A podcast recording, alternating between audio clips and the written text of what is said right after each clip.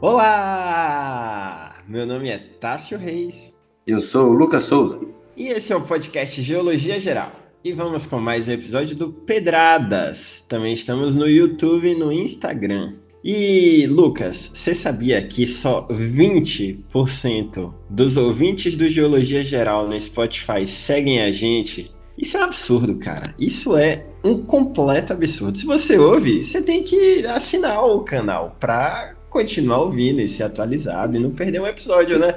É, a nossa vida aqui é sempre querer ver o número de seguidores crescendo, curtindo nossas coisas e dando esse incentivo para que a gente não pare, né? Exatamente. Porque a máquina funciona na base do like, né, Tássio?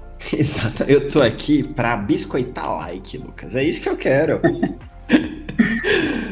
Mais ainda do que isso também, né? A gente tem uma taxa baixa de likes em alguns episódios. O pessoal ouve e tal. Tudo bem que o Spotify não deixa dar o like, mas vai lá no YouTube e dá o like no YouTube só pra constar, só pra gente ver que você quer apoiar a gente. Nossa, mas é malvadeza. Eu não dou clique, dois cliques pra fazer nada na minha vida na internet. Nem compra na internet eu faço se não tiver aquele negócio de clique automático, sabe? De compre um clique.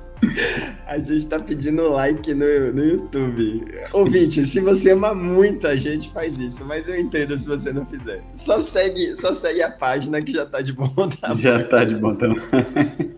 Mas, Lucas, deixa eu te contar o que foi que aconteceu comigo esses dias. Eu moro aqui no Recôncavo Baiano, né? Você sabe disso. E aí a gente decidiu viajar para a ilha de Taparica, que é uma ilha paradisíaca aqui próximo, né, de Salvador, próximo do Recôncavo Baiano, a ilha delicinha. Chego eu lá e esqueci pasta de dente, escova de dente e desodorante. Então eu fiquei três dias sem escovar. Mentira, eu saí, fui na farmácia e comprei a escova de dente. Mas se eu esqueço, esporadicamente, quando eu vou viajar, eu esqueço alguns itens que são essenciais, né? E que, pelo amor de Deus, eu uso todo dia, três vezes por dia, eu fiquei pensando, caramba, o geólogo deve esquecer coisa nesse, nessas viagens de campo e nessas rotinas, né, de trabalho em outros lugares e de viajar para trabalhar. E aí me veio a dúvida, Lucas, existe assim uma espécie de checklist, uma espécie de itens essenciais para o trabalho do geólogo, algum tipo de memorando de instrumentos utilizados ou não? Tem, claro que varia, né? A depender das pessoas que vão para o campo, qual o objetivo do trabalho, né? Se é um trabalho de coleta de material para análise química e esse material vai ser coleta de solo, coleta de água. Então a gente sempre tem os diferentes graus de objetivo do campo também, né? Então a gente se prepara de formas diferentes para cada um deles. Mas a gente tem sempre um grupo principal de materiais essenciais que a gente leva. Escova Geralmente... de dente está incluído? Coisa de higiene pessoal tem, sempre tem que estar tá também. Eu já cheguei sem sabonete. E, e, aí foi rodando na cidade até achar um, uma farmácia, um mercadinho para poder comprar. Do jeitinho que você ficou lá na ilha. Nossa, que delícia, hein? Você trabalhando no sol quente, coletando pedra e sem sabonete. Chega à noite e não tem sabonete, vou tomar banho.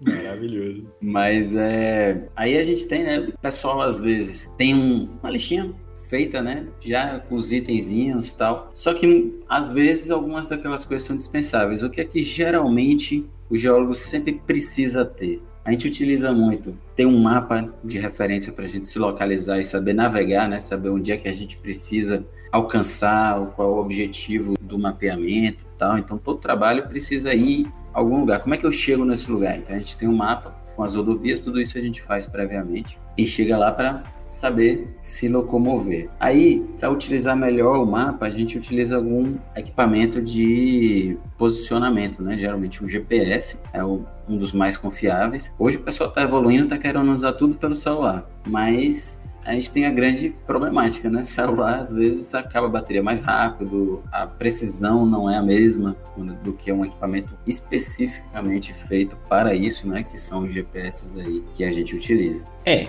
uma coisa importante assim é que a gente está vivendo esse processo de gourmetização do mundo, né? Quando você me falou, eu preciso de um item de localização, eu imaginei aquele aventureiro, chapéu de couro, bússola na mão. Você me vem com GPS, eu fiquei um pouco desapontado aqui agora.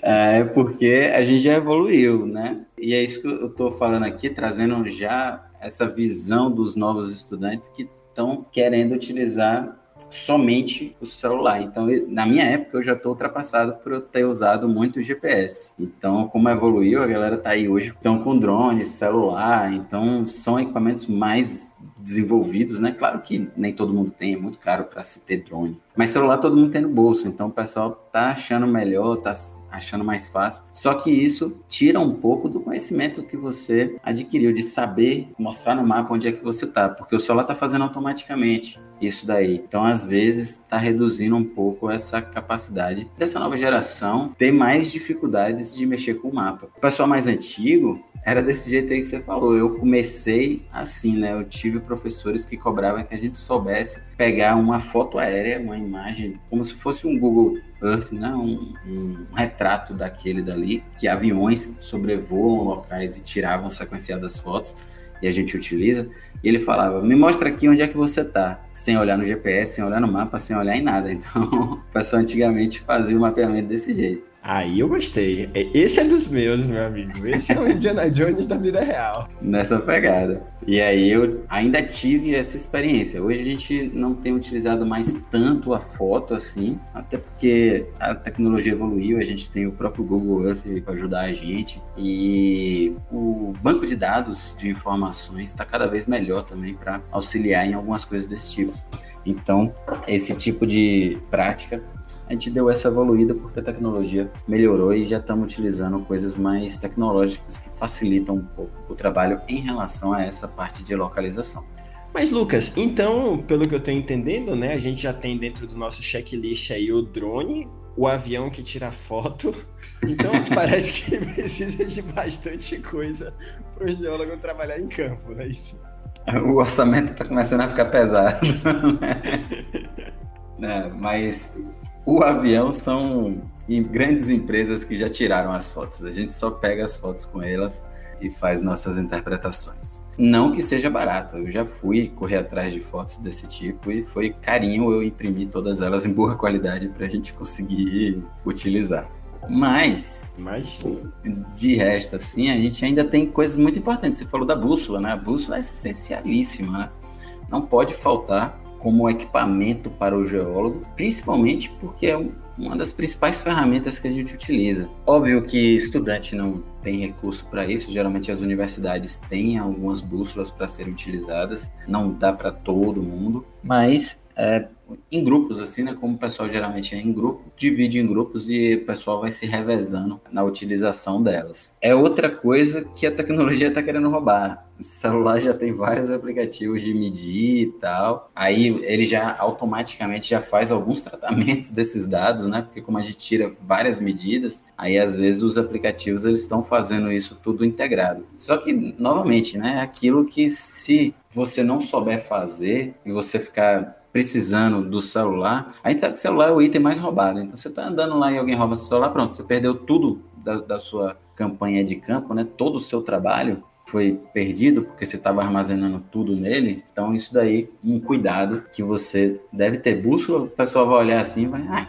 com essa merda ainda. Acho que não, nem buscam roubar. E eu acho que deve ser complicado também você, por exemplo, um celular, né? Ah, joga na nuvem, mas pô, você no meio do campo às vezes não tem internet, né? Salvar na nuvem deve ser um negócio complicado, difícil, né? Pois é, não tem não. A grande maioria dos locais que a gente se hospeda, às vezes não funciona o celular onde a gente faz o trabalho, então, nem se fala, né? Então, são coisas aí que eu já fui para vários locais que eu fiquei incomunicável. E aí, tipo, chegar uma semana depois em casa, oi mãe, tudo bem? e a gente vai se acostumando com esse tipo de coisa. Então, para mitigar um pouco isso, aqui entra um outro item muito bom também, que é a caderneta de campo. Né? Então, ao invés de você ficar ali só pegando coisa, armazenando na memória do celular, tal, essas coisas todas, você tem sempre um registro, um caderninho onde você fica ali anotando as localizações dos, dos pontos, e aí é que entra você anotar as coordenadas vistas no GPS, porque aí depois se você perdeu esse dado, ou equipamento, qualquer coisa desse tipo, você tendo isso anotado, você consegue saber ainda onde é que você foi. Você anotando as medidas, descrevendo as rochas, tudo isso é essencialíssimo também. Ah, e é bem sexy usar um caderninho, né? A gente mistura o gênero aí, sai do Indiana Jones e filme de aventura para aquele filme de detetive de investigativo, né? O cara com o caderninho, só olhando de soslaio, é, é sexy pra caralho. Só a favor do caderninho. A foto mais clássica que o pessoal tira em campo é fingindo que tá anotando alguma coisa no caderninho. Quando você foto... tá aqui, você tira aquela foto que eu tô aqui descrevendo a rocha. A foto do WhatsApp profissional, né? Tá lá é. você com o caderninho. A mais clássica de todo mundo. E esse caderninho é também, né? Não pode faltar. Então a gente já passou aí pelo GPS, pela bússola, agora a caderneta. A gente tem algumas específicas de geologia que geralmente contém algumas informações que ajudam bastante em campo. Então tem diagramas que a gente utiliza para classificar rocha, tem análise de granulometria, tal, tem várias coisas legais no fundo delas, mas na falta da grana ou na falta da possibilidade de você ter uma dessa, pode comprar uma qualquer dessas de capa fina até que a gente vê em, em mercadinho e mandar brasa nas anotações. Perfeito. Só me faz um favor. Eu ouvi falar também que vocês têm uns martelinhos especiais que só geólogo sabe onde é que compra. Tem isso mesmo ou, é, ou é lenda? Tem, tem. O martelo geológico, ele se parece muito com alguns martelos de mineração, assim, né? Que o pessoal pega lá da época dos, dos sete anões lá da Branca de Neve, né? Aqueles martelinhos que de um lado é pontudo e do outro quadrado. Só que é um pouco diferente, né? A gente até chama mesmo de martelo geológico. E não é vendido em qualquer lugar, é difícil realmente de achar. Tem umas empresas específicas que fazem mais deles e tá cada ano mais caro poder ter um desse. Então é outro item que só as universidades daqui a pouco vão conseguir fornecer para os estudantes. Antigamente a gente ainda conseguia fazer um esforço, comprar um e tal, mas está cada vez mais complicado ser dono de um martelinho desse, que é bem bonitinho. Eu acho bem simpático ele. E ele, a gente utiliza não só ele, o grande problema é que às vezes a gente quer retirar pedaços de amostra muito grandes. E aí às vezes não é compatível com a capacidade de um martelinho daquele tirar uma amostra grande, né? Então a gente utiliza às vezes uma marreta mais pesada, coisas assim que consiga é, quebrar o volume de amostra que você precisa. E aí você pode usar a outra ponta do martelo como ponteira, você bota a pontinha ali fina e bate no outro lado para ir criando zonas de fraqueza e você conseguir quebrar a rocha com a maior facilidade e coletar sua amostra. Mas o martelo do geólogo é para quebrar mesmo a rocha ou é para você, de repente, não sei, tô pensando aqui de você dar um choquezinho na rocha para sentir do outro lado como a vibração e você identificar qual é o material que tem ali dentro. Não é isso então, né? É para quebrar não, mesmo. É para dar pancada, para quebrar. A gente fica dando cacetada. Tanto que se ele alguém comprou e ele tá muito novinho no campo, a gente já fala que tem que botar ele para uso. A pessoa já dá preferência a ele. Vem aqui, vai usar ele para ficar quebrando, para desgastar o bichinho e fazer ele atingir o seu propósito né, em vida, né, que é ser batido em rochas eternamente. Nossa, parece um propósito maravilhoso, hein? Eu queria ter nascido para isso. Perfeito. Além desse martelinho específico, né, que você falou que é quadrado de um lado e triangular do outro, tem martelos mais pesados para rochas mais pesadas, assim, tipo marretona de construção mesmo? Não, né? Daria muito trabalho para levar pro campo, eu imagino, né?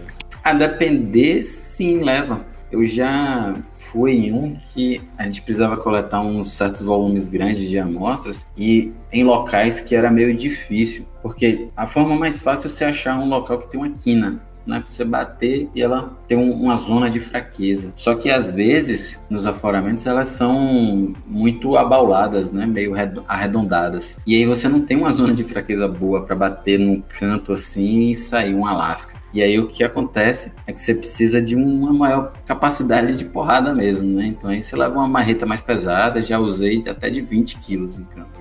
Nossa senhora, imagina se levar um vasilhame de, de água por meio do campo de 20 litros, né? É a mesma coisa que levar uma marreta de 20 quilos. Pelo amor de Deus, trabalho, bicho. É, mas é aí, nesse caso, a gente não, não tava fazendo um mapeamento a pé, né? Então não, não era 20 quilos carregando ali nas costas o tempo ufa, inteiro.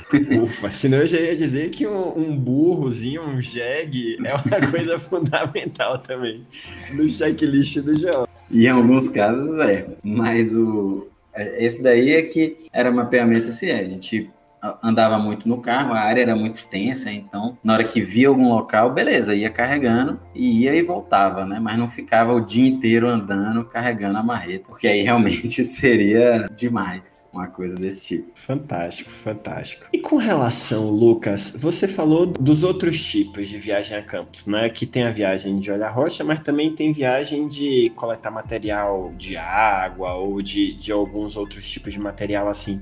Vocês levam tubo de ensaio mesmo ou é uma coisa muito frágil? Geralmente a coleta se dá em outros tipos de materiais? É, geralmente a gente leva material que a gente possa ensacar, é o mais comum. Aí varia, né? Às vezes, se você vai fazer um, uma análise de água em um local específico que você sabe que não vai ficar acumulando muita coisa, você pode levar algum outro tipo de material de coleta, mas geralmente a gente leva saco e aí, você vai coletar solo, joga dentro, anota em cima as informações né, do local, coordenada, número do ponto, essas coisas todas. E de qual solo, às vezes você pega o solo e fala, ah, não, era o, horizonte tal, o horizonte O, seja lá qual for o que você tenha coletado. Aí você determina não só lá, como também na caderneta, você anota para determinar isso. Aí se for de água, às vezes também utiliza material de saco. Só que aí o tipo de saco varia um pouquinho, mas sempre tem essas possibilidades de você anotar todas essas informações para deixar registrado o que é que você analisou, onde é que foi e qual a finalidade, né? Às vezes você coleta uma para servir de amostra, registro, para você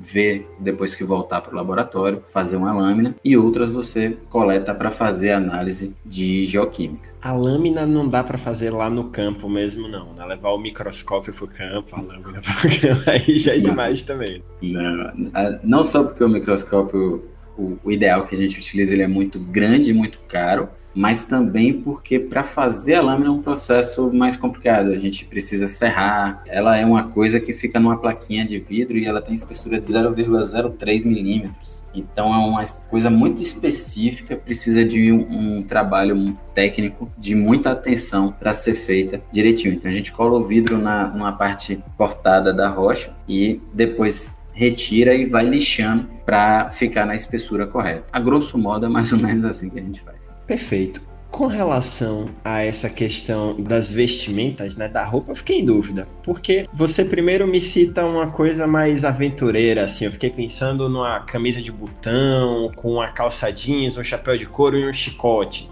Aí depois você me fala dessa questão mais detetive. Eu pensei num cara no sobretudo preto, um fedora na cabeça e de repente um óculos escuro com um cigarro na mão. E agora, por fim, você me fala desse trabalho mais de laboratório, que aí eu já penso no cientistazinho com uma, uma blusa de botão, uma gravatinha e um jaleco branco. Qual que é a roupa mais apropriada para estar no campo assim? Dentro, dentro, não é feitiço, viu, ouvintes? Não é feitiço. Mas só para eu entender, qual que é a roupa apropriada e adequada para se usar no campo? Então, no campo, a gente precisa se proteger das coisas que podem ser perigosas para a gente, né? Então, geralmente, a gente recomenda que seja camisa de manga longa, para não, não ter sol queimando demais ali, né? Se sofrer algum tipo de coisa de, da longa exposição aos raios solares, e aí, pelo mesmo motivo, chapéu. Geralmente aqueles chapéus que tem umas abas atrás que protege o pescoço. Então, protetor solar é sempre muito importante também para ser utilizado.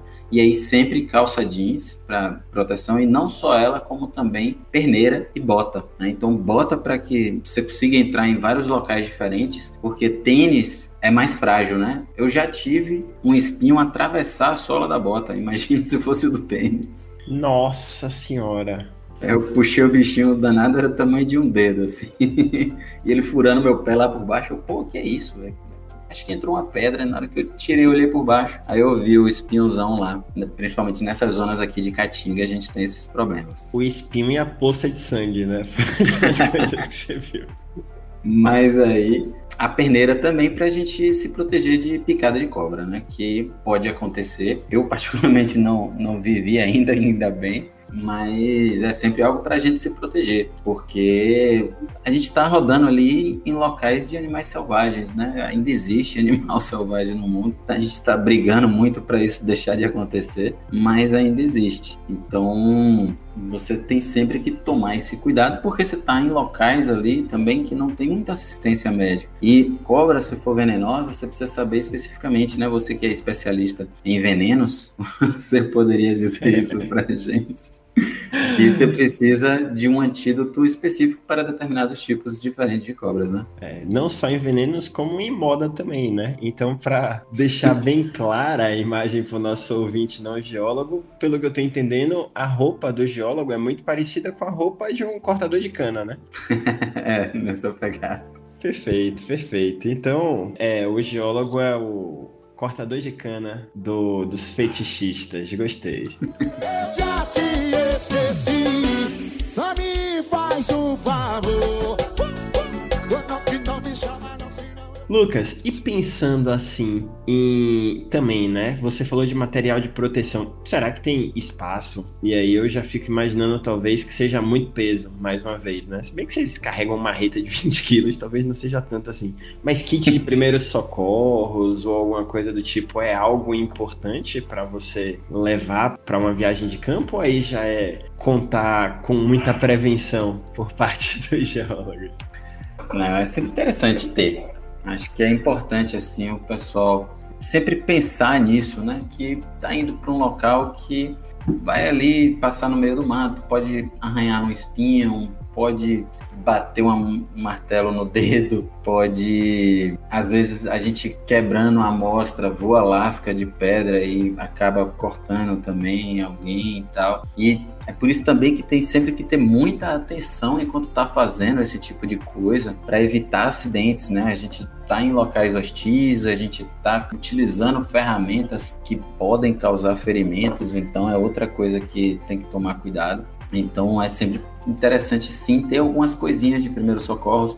Não só isso, como alguns remédios, né? O pessoal às vezes por conta do sol fica com dor de cabeça, aí fica tonto, aí toma um de enjoo. Então, uns, alguns daqueles remedinhos clássicos para resolver esses probleminhas que podem aparecer no dia a dia. Interessante, interessante. O cantil é um cantil normal, com água mesmo? Vocês costumam levar isotônico, lanchinho, essas coisas? Ou é algo mais usual mesmo, água e barrinha de cereal? Ah, e varia também, né? Ah, aqui na universidade, geralmente, como a gente faz campos para locais que a gente não sabe onde é que vai estar, tá, né? Se vai estar tá próximo de uma cidade, para ficar pensando em achar um local para almoçar. Então, a, a melhor forma que a gente costuma fazer, não só aqui, como em muitas empresas que trabalham nesse processo de ficar fazendo campo, é levar um lanche, né? Um, sanduíche, alguma coisa que não fique ruim, né? Por conta do tempo ali no calor que, que vai sofrer, então não pode ser tão perecível a esse ponto. Geralmente nada muito molhado, né? Já vi gente fazer hambúrguer e botar fatia de tomate. Na hora que você ia comer, o pão já era aquela coisa molhada e ruim, né? De, de ser comida. Mas é sempre visando isso. E aí, geralmente, o pessoal leva também banana, alguma coisinha para fazer outros lanchinhos em, em outros momentos, né? Tem um momento de parar uma horinha ali, descansar um pouco, uma hora, meia hora, isso depende da equipe, né? Fazer um lanche, descansar um pouco e retomar os trabalhos, ou e em outros momentos ficar beliscando um biscoito, uma banana, uma fruta, qualquer coisa desse tipo. De isotônico é mais complicado, porque você leva a garrafa, se você não beber ela logo, daqui a pouco vai estar tá quente e você não vai querer mais beber. Então, geralmente, a gente leva nas garrafas térmicas só água mesmo. E aí, o ideal é ter a possibilidade de levar umas maiores, né? Aquelas de 3, 5 litros. Não levar garrafinha que possa esquentar e ficar ruim de beber também, né? Ou cantios curtos. Pode até ter um cantil de menor volume, mas que você encha ele com o maior e vá para algum lugar e volte e enche novamente. Se você levar só o pequeno, vai acabar a sua água e você vai ficar até o fim do dia passando sede. É, o bom de ser geólogo também é que você já pode olhar o campo, né, identificar onde tem uma possibilidade de haver uma fonte hidromineral, já ir lá e já encher o seu cantilzinho com água natural e saudável. É, se apertar, às vezes o pessoal sai apelando aí para poder não, não morrer de sede. Bacana, legal, gostei. Pelo que eu vi, né, a roupa do geólogo com um cantil de 5 litros de água, uma marreta de 20 quilos, um aeroplano, dá mais ou menos aí uns 717 quilos para cada um. é, o engraçado é que a gente sempre pensa assim, que, ah, não, atividade de campo, então o pessoal fica ali em atividade o tempo inteiro, e muitas vezes é assim, a gente caminha muito também. Só que, às vezes, alguns tipos de mapeamento, em empresa, por exemplo, já fiz em um que era dentro do carro, né? A gente descia, ia e tal. E aí, dentro do carro, o Joel tá sempre comendo um biscoito. Então, acaba comendo muita besteira ao invés de fazer muitos exercícios. Então, alguns campos que eu já fiz de ficar subindo morro o tempo inteiro, andando o dia inteiro, já fiz também outros que é de ficar dentro do carro. O que eu nunca fiz é o que algumas pessoas acham que a gente faz, que é sentar numa mesa de bar e ficar o dia inteiro sem fazer nada. Beleza, bacana, Lucas. E eu acho que é importante também você não esquecer a sua toalha, né? A gente já aprendeu isso com Douglas Adams. Leve sempre a sua toalha. É interessante. No, às vezes você não gosta do, da toalhinha que o hotelzinho vai te dar, e também não é bom, ainda mais nesses tempos que a gente está vivendo aí agora, ficar usando toalha de hotelzinho que a gente se hospeda. Porque outra coisa, quando a gente está em campo, a gente sempre se hospeda no lugar mais barato possível. Então, quando é cada vez mais barato, essas coisas são mais questionáveis. Perfeito, perfeito. O guia mais importante dos mochileiros já explicou pra gente a importância da toalha. Né? te esqueci. Só me faz um favor. Então, só para eu entender, Lucas, fazer um resuminho assim, um checklist mesmo. O que é que o geólogo precisa ter na sua atividade de campo? Dentro das coisas que a gente falou, a gente vai ter essas como principais, né? A caderneta de campo, GPS, uma máquina fotográfica ou um celular para você fazer registros fotográficos das coisas que você precisa para fazer o seu relatório depois, o martelo, bússola, a gente vai precisar aí dos nossos equipamentos de proteção individual, tá bem vestido, né, em termos de adequadamente vestido, né? Pode querer se, se vestir bonito também, mas o ideal é que seja adequado, você esteja protegido sempre e visando sempre a sua segurança e não somente beleza. Entram outras coisinhas também, varia, às vezes a gente utiliza imã, a gente utiliza ácido clorídrico, a gente utiliza uma canetinha de riscar que a gente faz teste com as rochas com isso também e qualquer outras coisas específicas a depender do tipo de rocha que você vai estudar. Mas em geral com essas ferramentas aí, você consegue realizar uma atividade boa, além dos primeiros socorros para qualquer eventualidade, você poder ali usar um band-aid, vamos dizer que você só furou o dedo, falta o band-aid Já é uma boa, né? Já ajuda. E bom senso, né? Bom senso é sempre importante. É, a gente às vezes vê acontecer o pessoal chegar e já chega martelando, querendo quebrar um pedaço da amostra para descrever essas coisas todas e não olha o entorno. Então, às vezes você chega batendo, tem uma casa de abelha em cima, toma carreira de abelha, também não é legal. Então, sempre ficar sempre atento antes de fazer as coisas aleatoriamente. Perfeito, Lucas. Esse foi mais um episódio do Geologia Geral, né? E hoje aprendemos que escova de dente é importante, mas fundamental mesmo é uma toalha, né? Ou um drone, né? aprendemos também que o geólogo tem que saber usar uma bússola e pilotar um aeroplano. E ainda conseguir tirar fotos. e tirar fotos. E aprendemos também que a foto do geólogo anotando no caderninho é equivalente à foto fazendo cara de esforço na academia da blogueira fitness. Ou então aquela clássica de quando chega o prato no restaurante, né? Exatamente. Outra, outra muito famosa, né? Obrigado a todos e até a próxima. Até a próxima, pessoal. Um grande abraço.